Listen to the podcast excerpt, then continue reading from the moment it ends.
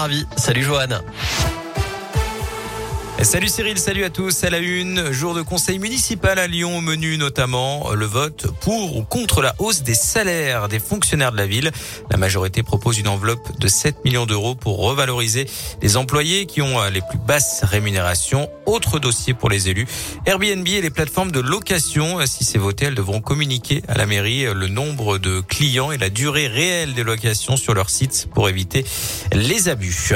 Dans l'actu également, ce rebondissement dans le procès du double infanticide de Limonest. La mère accusée du meurtre de ses deux filles de 3 et 5 ans est passée aux aveux. C'est moi qui ai provoqué cet accident. C'est ce qu'elle a déclaré ce matin dès le début de son interrogatoire alors qu'elle avait toujours nié les faits jusque-là. Cette femme de 41 ans est jugée depuis mardi aux assises après la mort de ses deux filles en 2018 dans un appartement de la caserne de gendarmerie de Limonest.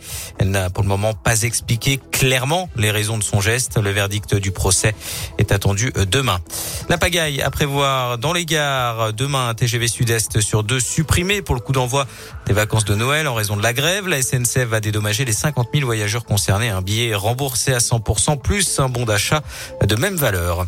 Des poules vivantes utilisées comme ballons de foot. Nouvelle vidéo montrant des pratiques choquantes. L'association lyonnaise L214 met en cause un élevage intensif des Deux-Sèvres.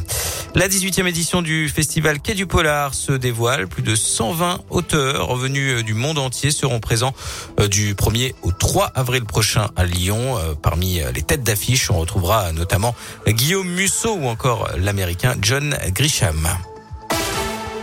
Des conditions plus sévères pour voyager entre la France et le Royaume-Uni à partir de samedi. Il faudra un motif impérieux pour relier ces deux pays. Ceux qui viennent du Royaume-Uni euh, devront également avoir un test négatif de moins de 24 heures et seront placés en quarantaine à leur arrivée. Dans le même temps, le nombre de classes euh, fermées stagne en France d'après le ministre de l'Éducation. 3150 actuellement. Par ailleurs, 110 000 faux passes sanitaires ont été détectés par les autorités. Une centaine de personnes interpellées, 400 enquêtes ouvertes. Rappelons qu'un nouveau conseil de défense sanitaire est prévu euh, demain après-midi pour d'éventuelles nouvelles mesures. En foot, une réunion avait lieu ce matin entre le gouvernement et les représentants du foot français contre les violences dans les stades. Parmi les mesures annoncées, l'arrêt euh, systématique et définitif des matchs de Ligue 1 et de Ligue 2 si un joueur où un arbitre est blessé par un projectile lancé depuis les tribunes, ce qui avait été le cas lors de Lyon-Marseille fin novembre. Une cellule de crise devra par ailleurs se prononcer en 30 minutes maximum sur le sort du match, sans les présidents de club. Et puis les bouteilles en plastique seront interdites dans les stades de football au 1er juillet 2022. Toutes les infos sur radioscoop.com.